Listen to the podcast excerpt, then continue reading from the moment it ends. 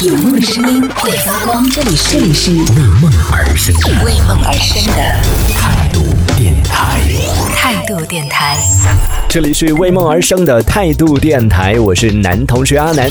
我相信所有人职场上都存在的一个问题，就是领导付你八个小时的这个薪水，那你有没有把八个小时的工作全部填满了，全部用工作来填满了呢？还是说你有在做自己的一些事情？也可以在我们的微信公众号里边搜索“态度电台”，添加为好友，发送消息来和我们聊一聊。之前还在跟那个白老师在讨论，说到有关于呃选择工作的方向，或者说未来选择去公司的这个选择的时候，有提到要就想在这种大公司和相对来说小一点的公司、稳定一点的公司之间做选择的时候，会怎么样来做选择？然后我是倾向于说，如果可以选的时候，还是去大公司好一点，因为它整体的这种晋升的制度会比较完善一点吧。相对来说，小一点公司可能存在一些人情世故啊什么的，需要各种打点呐、然后你的晋升的这种也不是那么明确。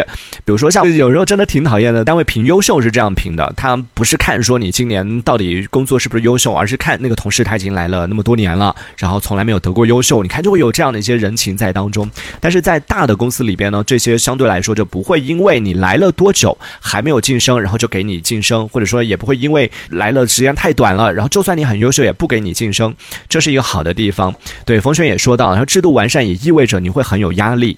是我当时跟白老师讨论也是说到这个问题，他也是提出来，他说虽然说他们有这种级别，你可以不断不断往上升，但是就是有另外一个问题，就是，呃你觉得你扛得住那个压力吗？当你周围的所有人十点钟还在加班的时候，而且完全没有收东西想要走人的这种迹象的时候，你十点钟你可以走吗？想想也是啊，就是在那样的环境里边，当大家都在拼了命的往上挤的时候，就不再是你可能就没有那么优秀了。在可能在一些小公司，你相对来说还算是比较优秀的，还算是就是能拔尖儿的。去到这样的一些制度比较完善的，然后竞争比较激烈的公司，你可能一下子就处于呃比较劣势的这个位置了。所以啊，我不知道。如果再让我选择一次的话，我会选择去什么样的一个公司？这也可以问问大家啊。如果让你选择的话，你会选择去啊竞争没有那么激烈，然后也比较讲人情的那种公司工作呢，还是愿意去这种制度非常的完善，但同时竞争也很激烈，至少意味着比较公平吧，对不对？至少意味着比较公平，大家在同样的条件下，然后同等条件下，然后完成工作，就事论事，就你的工作能力来看，你能不能拿到这样的晋升的机会？就这样的两家公司来做选择的话，会怎么样来做？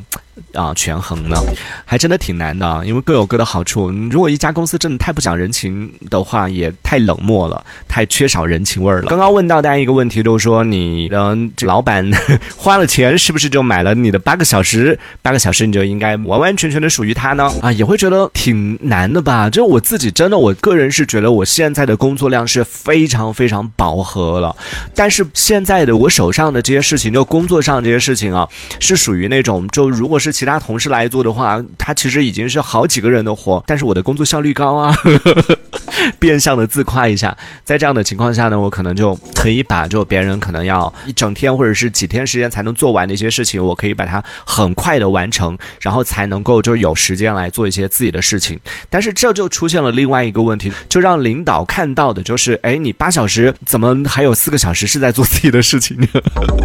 就觉得，嗯，你是不是因为工作不饱和？是不是因为你事情太少了？啊，我真的好冤啊！我真的觉得我现在手头的事情太多了，再给我加的话，我真的快扛不住了。这一趴想跟大家聊到的这个问题，就是你的工作的饱和度大概到什么样的程度？比如说你上班时间每天的八个小时，有多长时间？就百分比来说的话，有多长时间你是在做工作的事情？然后又有大概百分之多少的，包括你聊微信的时间，包括你刷朋友圈的时间，包括你看微博、看短视频的时间，都在内啊。做这些和工作无关的事情的时间，摸鱼的时间，占到了你每天在办公室里边的百分。之多少呢？可以来和我们分享一下。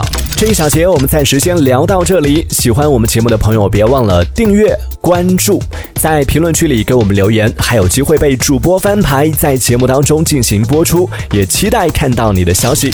这里是为梦而生的态度电台，我是男同学阿南，我们下次接着聊。